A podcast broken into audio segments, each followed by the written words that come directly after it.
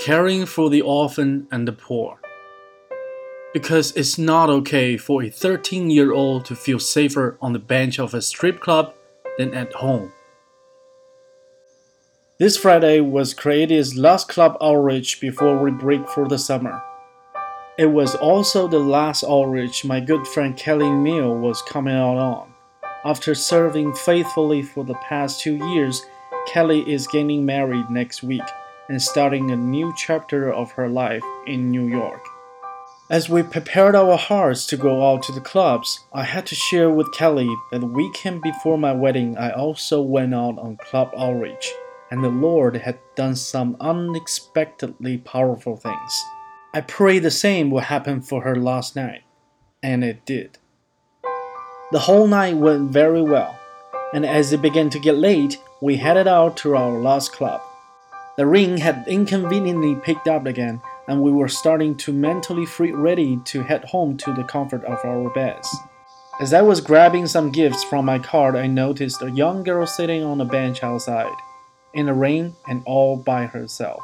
When I approached her with a gift, she was open to talking, and I asked her age. She told me she was only 13 and was waiting for her sister to get off work to go home.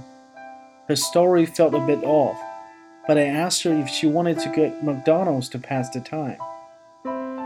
After a long night of treating her to McDonald's and waiting in the parking lot, we learned that she had made up the story about her sister. She was, in fact, waiting for a stranger she had just met that night at a gas station who had told her she could stay with her for one night. She had run away from her foster home after getting into a fight at school and she began to open up about the most horrific things she had experienced in her short years of living. I won't share the details of what she has endured, because that's her story to tell. But I will tell you it will cause you to weep, as it did for Kelly and I. We had a chance to share our testimonies with her and speak life into some very desperate places. She even allowed us to pray for her and express interest in getting connected with our church. It was so devastating to recognize that she felt compelled to fend for ourselves in the streets, and we stayed with her until 4 a.m. when we finally dropped her off somewhere safe. I'm so thankful that God brought us to her, as we were able to connect her back with her grandmother and foster mother. Her grandmother confessed to me that another granddaughter of hers had been trafficked, and she was afraid this young girl was at risk as well. I was beyond broken by the reality of what might have happened if we wouldn't have been there. Men were already approaching her, and who knows what she would have done. Kelly and I had a moment where we realized if we weren't there last night, there was a high likelihood of her having been sexually abused, if not sex trafficked, before she knew what was happening. The average entry age into prostitution is just 12 to 13. This little girl met this demonic standard, and by every definition, it should have been her fate.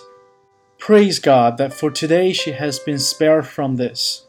Although we were able to stop for her and care for her last night, who will stop for her tomorrow?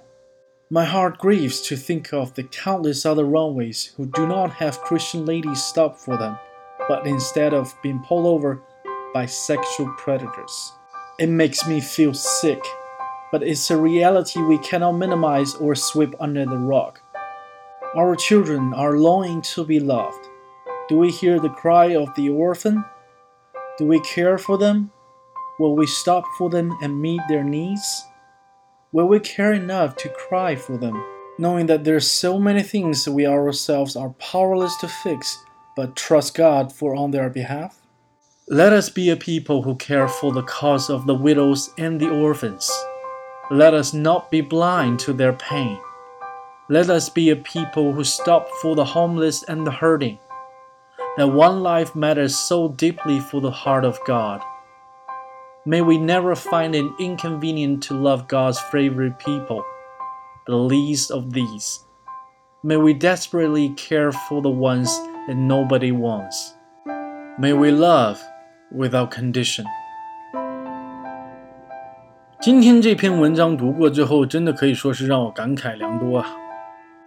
不仅仅是因为这个小女孩的遭遇令人同情，同时也让我联想到世界上还有多少像她一样的孩子正在经历痛苦？人类几千年来的文明史对这个星球上的所有事物都产生了深远的影响，甚至可以说是改变。然而，唯有一件事情没有改变，那就是人性。只要人类还存在，人性当中的善与恶就会不停地博弈下去。这也就是为什么人类是一个矛盾综合体。这个矛盾综合体所创造的所有的伟大的文学和影视作品，都热衷于描写人性。同时，这个矛盾综合体还创造了宗教。作为一个无神论者，我一直在思考：难道人类一定要通过宗教的感召，才能激发人性当中的善，去帮助别人，去做好事，去做善事吗？我认为不见得。而我的认知是，如果每一个人都能做好事，那就没有必要学雷锋，因为每一个人都是雷锋。就像古代圣贤告诉我们的那样：“不以善小而不为，不以恶小而为之。” All right, let's call it a day. 如果你喜欢我的节目，一定要分享给你的朋友，同时记得订阅哦。也欢迎你关注我的微博和微信公众号，只要搜索 Daily Blah, D A I L Y B L A H。没有空格，连写就可以找到我了。All right, I'll see you next time.